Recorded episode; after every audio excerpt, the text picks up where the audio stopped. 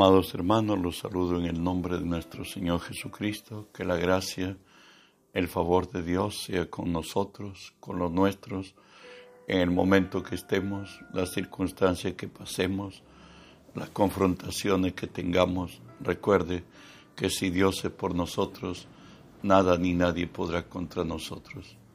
Estamos estudiando la palabra de nuestro Dios en el libro de los Salmos 37, 7 que nos dice así, guarda silencio ante Jehová y espera en él.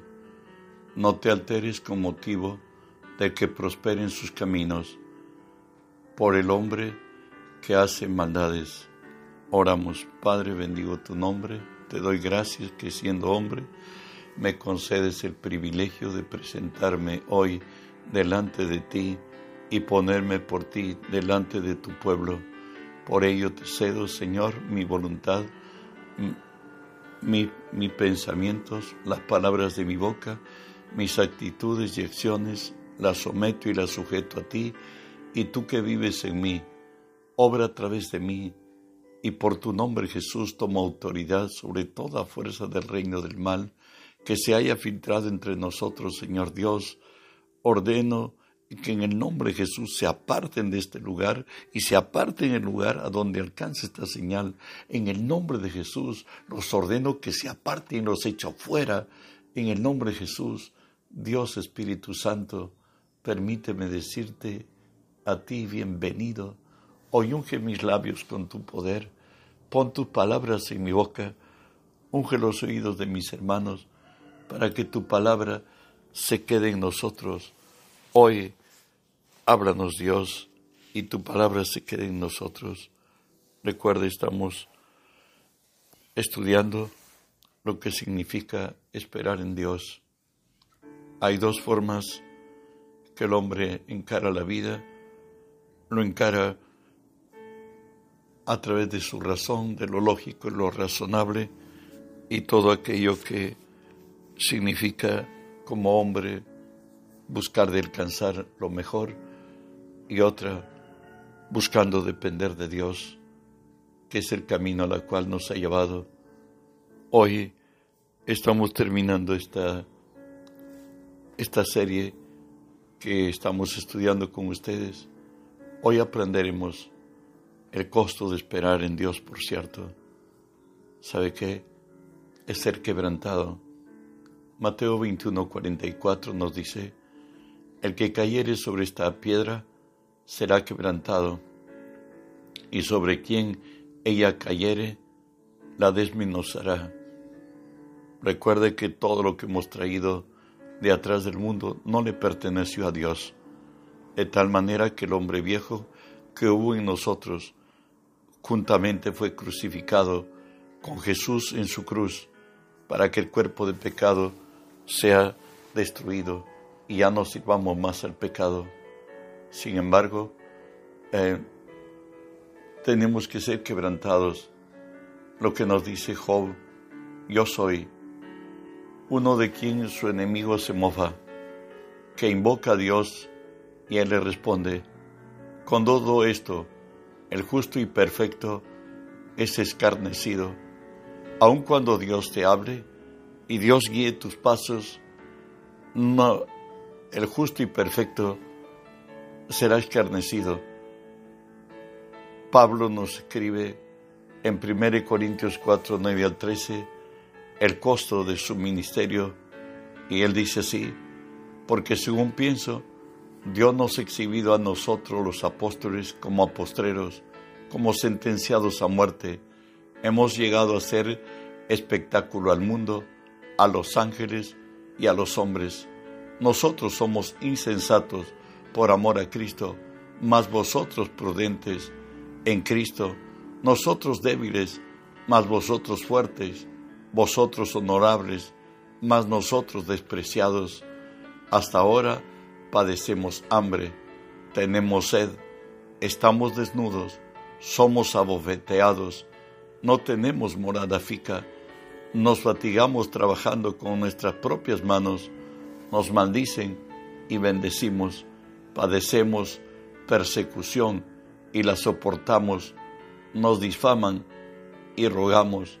Hemos venido a ser hasta ahora como la escoria del mundo, el desecho de todos los hombres. Ustedes saben que para Pablo, eh, él era confrontado por realidades que se daban en su caminar, por su, eh, su realidad del pasado. Para los hebreos, Pablo era un disidente, mas para los cristianos el hecho de haber sido perseguidor de la iglesia y bajo las condiciones con que Pedro tiró una moneda para elegir al sustituto de Judas que había sido, muerto por ahorcamiento, así mueren los, los traidores. Bueno, pues hoy la iglesia de Corinto que le tuvo a Pablo bastante la mira, él le dice así a la iglesia de Corinto, no soy apóstol, no soy libre, no he visto a, a Jesús el Señor nuestro, no sois vosotros mi obra en el Señor, si para otros no soy apóstol, para vosotros ciertamente lo soy, porque el sello de mi apostolado sois vosotros en Cristo. ¿Sabes? A Pablo le tocó padecer mucho y la causa mayormente la pasó con los de Corinto. Y también en, a los de Corinto, él defendiéndose y con la verdad, habiendo experimentado con Cristo, él dijo que es aquel hombre que subió al tercer cielo y que no sabe si en el cuerpo o fuera del cuerpo. Pero la resultante dice, pero para que no me enaltezca de sobremanera, me fue enviado un mensajero de Satanás que me abofetee. Y bajo estas circunstancias, él dice lo siguiente, respecto a lo cual tres veces he rogado al Señor que lo quite de mí, y me ha dicho, bástate mi gracia, porque mi poder se perfecciona en la debilidad. Por tanto, de buena gana me gloriaré más bien en mis debilidades, para que repose sobre mí el poder de Cristo, por lo cual, por amor a Cristo me gozo en las debilidades, en afrentas, en necesidades, en persecuciones, en angustias, porque cuando soy débil, entonces soy más fuerte. ¿Sabes? En la palabra nos dice, porque a vosotros os es concedido, a causa de Cristo, que no solo creáis en Él, sino que también padezcáis por Él. Bueno, Dios es justo y recuerden que el reino de Dios se gobierna por leyes. Hay una ley, es de la siembra y de la cosecha. Cuando Pablo es llamado al ministerio, en Hebreos, en Hechos, disculpa, 9, del 13 al 16, le dice sí, Ananías al Señor, ¿no? Cuando Dios le dice, Jesús le dice que vaya y que en tal lugar está Saulo de Tarso y que él debe imponer sus manos para que sea sanado y para que reciba el Espíritu Santo. Pero ¿cuál es la reacción de Ananías? Entonces Ananías respondió, Señor, he oído de muchos acerca de este hombre.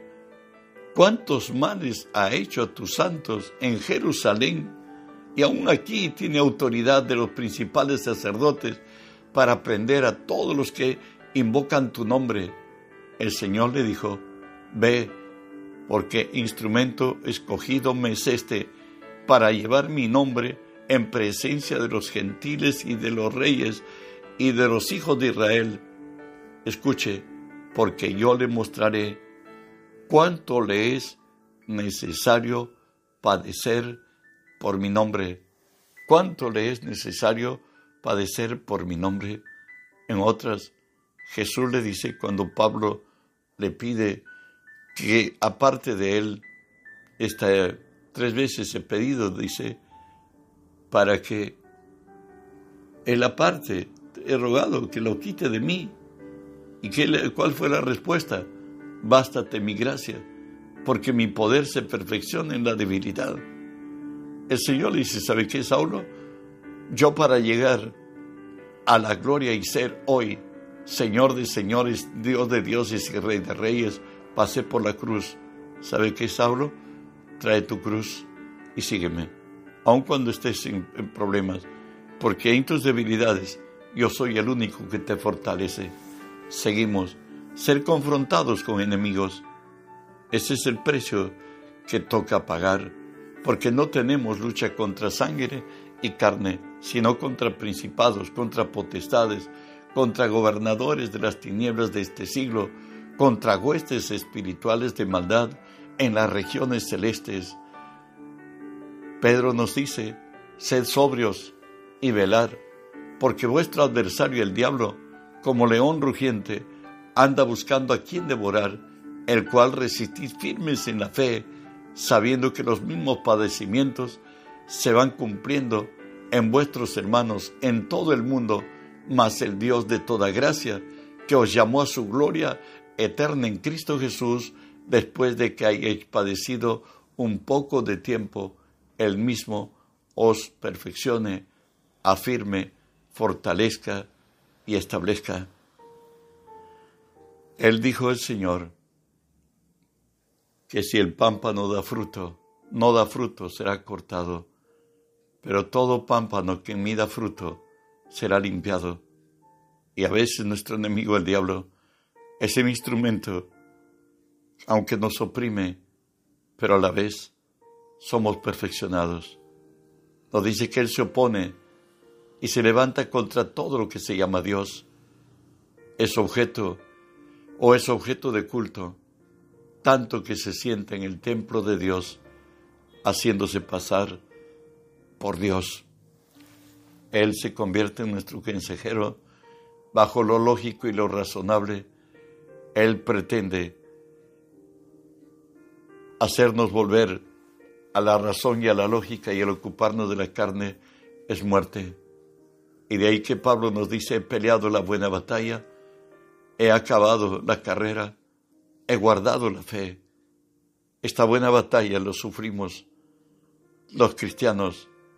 Antes caminábamos como bueyes, bueyes al matadero.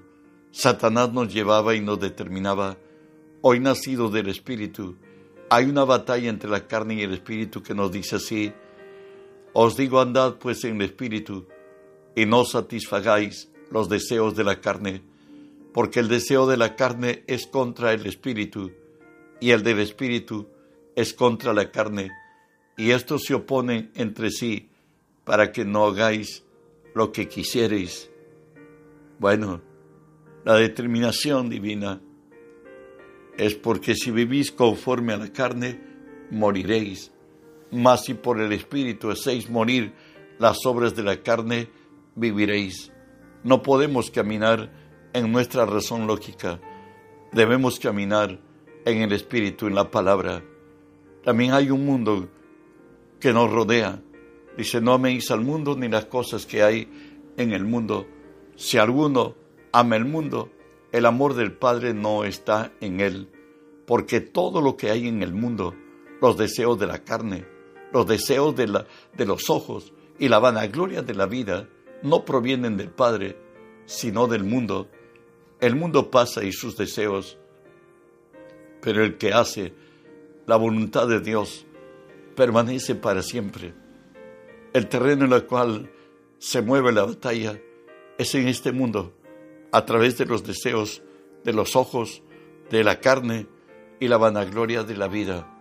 Nuestras necesidades cotidianas, lo que vemos, lo que nos rodea, lo que a veces queremos que lo que brille es oro, y bueno, y nuestro propio ego, que nos hace a veces tomar decisiones, aún sabiendo contrarias de la palabra, sabiéndonos que somos hijos de Dios.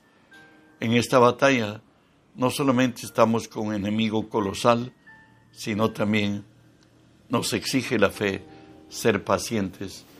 Nos dice así Hebreos, porque os es necesaria la paciencia para que habiendo hecho la voluntad de Dios, obtengáis las promesas, porque aún un poquito, el que ha de venir vendrá y no tardará, mas el justo por la fe vivirá, y si retrocediere, no agradará a mi alma pero nosotros no somos de los que retroceden, para perdición, sino de los que tienen fe para la preservación del alma.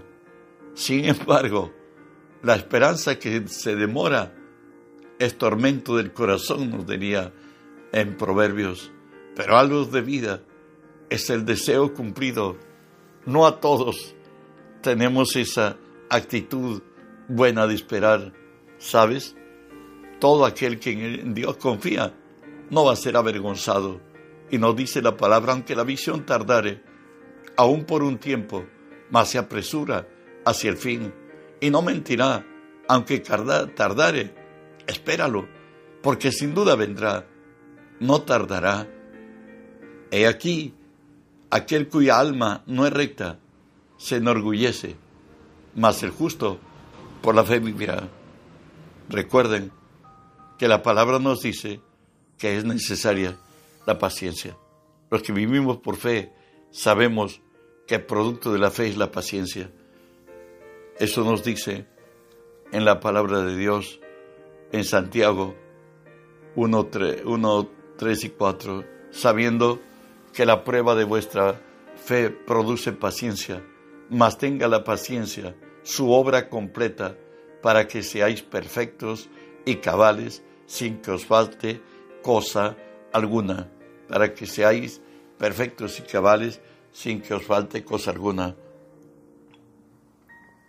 La paciencia trae conciencia nuestra que somos siervos y que al amo se le espera. David de su propia vida nos dice pacientemente, esperé a Jehová. Se inclinó a mí y oyó mi clamor, y me hizo sacar del pozo de la desesperación, del lodo cenagoso, puso mis pies sobre peña y enderezó mis pasos, puso luego en mi boca cántico nuevo, alabanza a nuestro Dios. Verán esto muchos y temerán. ¿Sabes? Tenemos que confiar absolutamente y nuestra confianza tiene que descansar solo en Él. Y nos dice la palabra el premio de los que esperan. Pero los que esperan en Jehová tendrán nuevas fuerzas, se levantarán como las águilas, correrán y no se cansarán caminarán y no se fatigarán. Por tanto, Jehová el Señor nos dice así, he aquí que yo he puesto en Sión por fundamento una piedra probada, angular y preciosa, de cimiento estable, el que creyere no se apresure, el que creyere no se apresure. Tenemos finalmente que cultivar una actitud funcional en armonía con Dios. Ese es el costo a pagar. Amós 3.3 nos dice, andarán dos juntos si no estuviesen de acuerdo. Necesariamente yo siervo, tú sierva y siervo de Dios, tenemos que adaptarnos a lo que Dios dice. Él es el Señor, Él pone las reglas. Y nuestra condición es esta, de siervos. Así también vosotros, Jesús lo dice así, cuando hayáis hecho todo lo que os ha sido ordenado hacer, decir, siervos inútiles somos, pues lo que debíamos hacer, hicimos.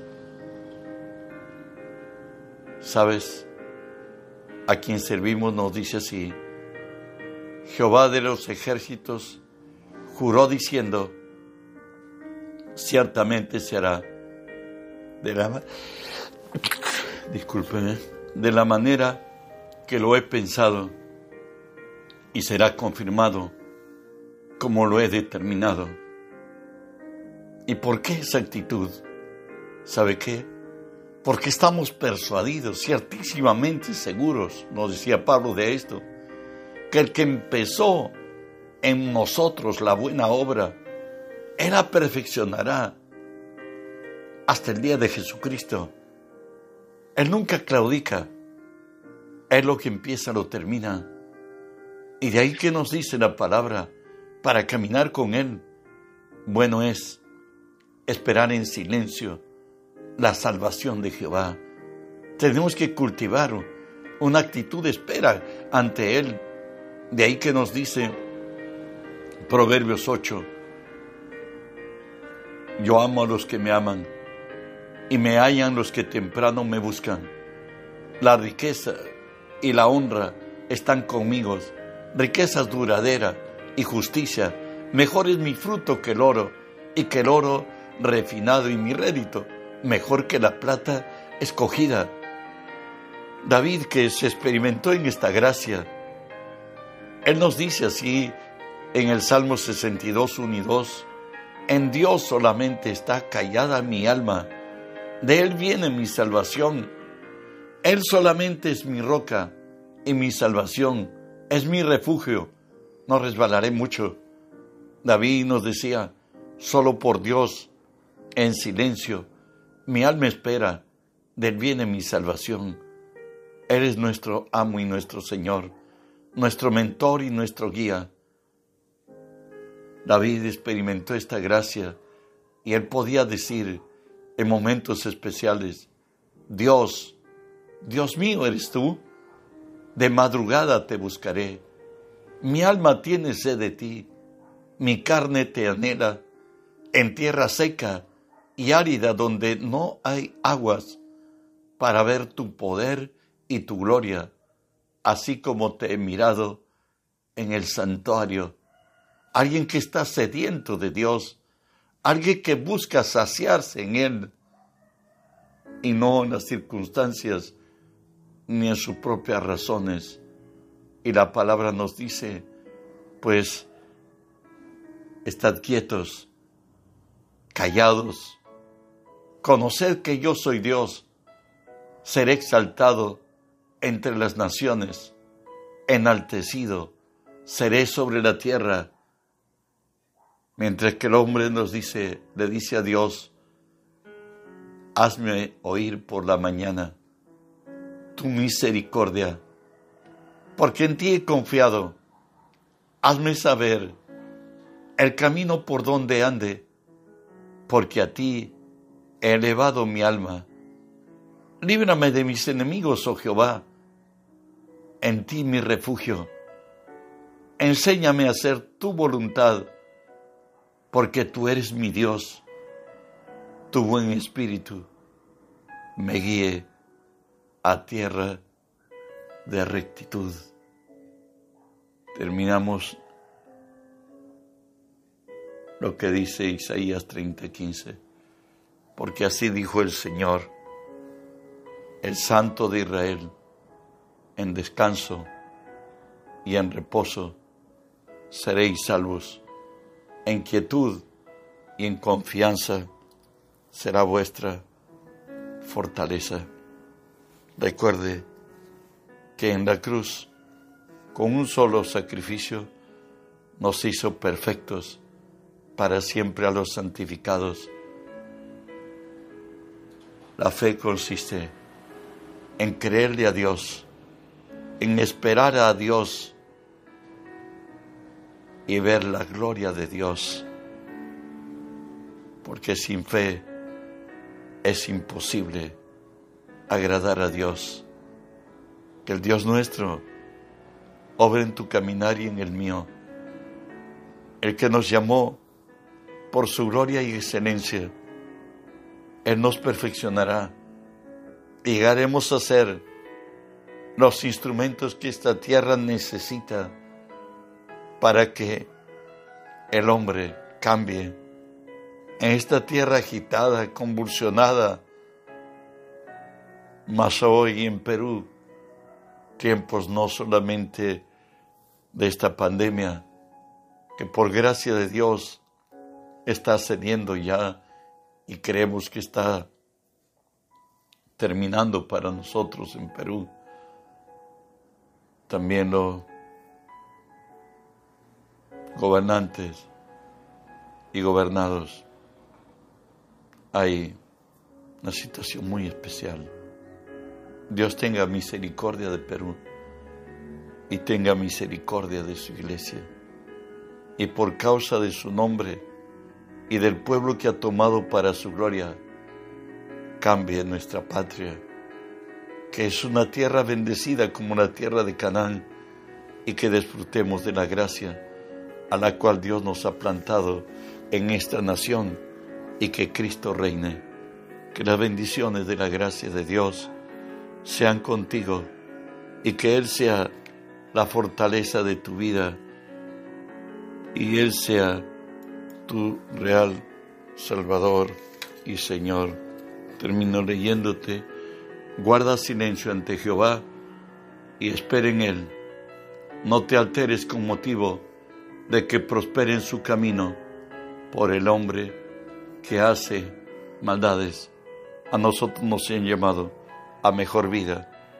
Recuerda de extender el reino de Dios a quienes el Espíritu te impulse. Reenvía el mensaje para que la tierra sea llena del conocimiento de Dios como las aguas cubren la mar. Bendiciones.